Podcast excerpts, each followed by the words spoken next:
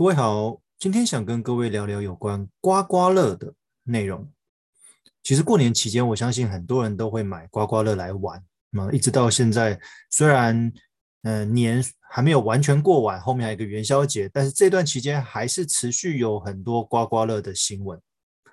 不知道各位会不会很好奇，为什么刮刮乐这个东西一年到头其实你都可以买得到，但是唯独在过年期间的销量特别的好？其实刮刮乐有很多种啊，有中奖率一百趴的啊，当然也有金额特别高的，那那就任君选择了。那当然，每张刮刮乐的价格也都不太一样。在过年期间，我相信在彩券行里面都是有很多人在挑选刮刮乐哦，可能是趴在柜台上面选他想要哪一款刮刮乐。当然，你在刮开的同时，你可能也对这些奖金有着不同的期待。哦，这是每年过年都一定会有的现象。或许你也可以说它是一种仪式感吧。有趣的是，刚刚提到了刮刮乐在一年当中随时都买得到，为什么唯独在过年期间的买气特别的旺？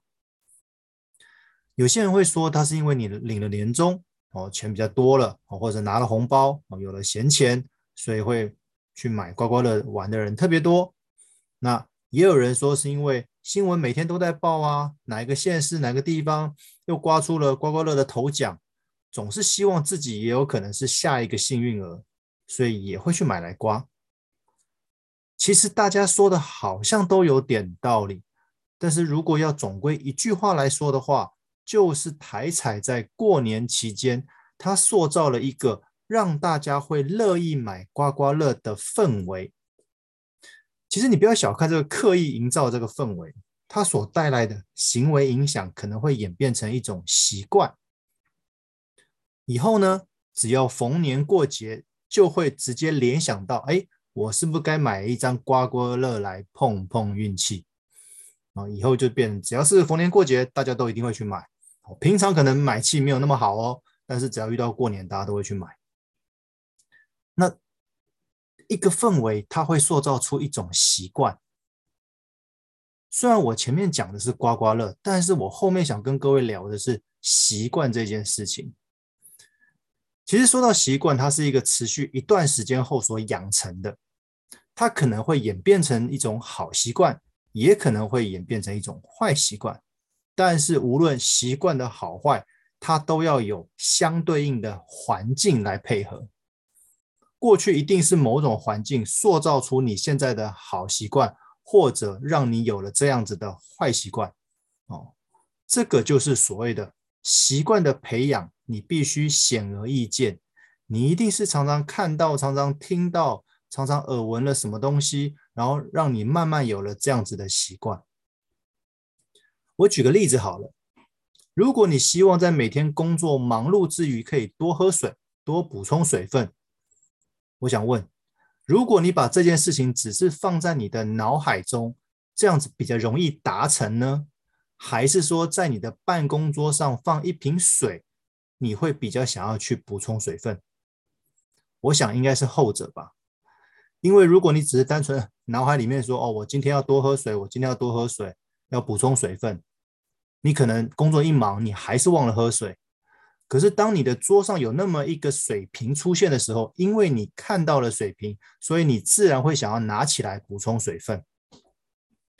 或许因为这样子一个动作，一个视觉的感受，就让你养成了多喝水的习惯。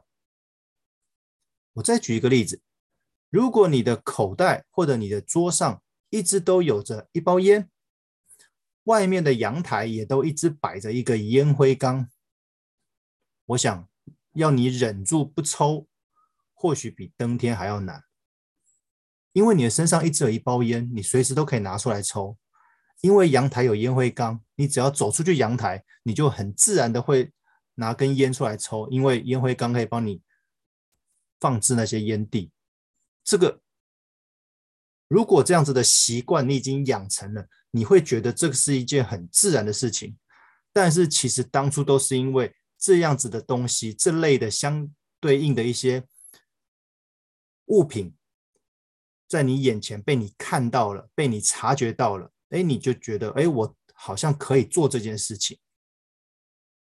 所以呢，习惯成自然，而自然会造就未来的许多变化。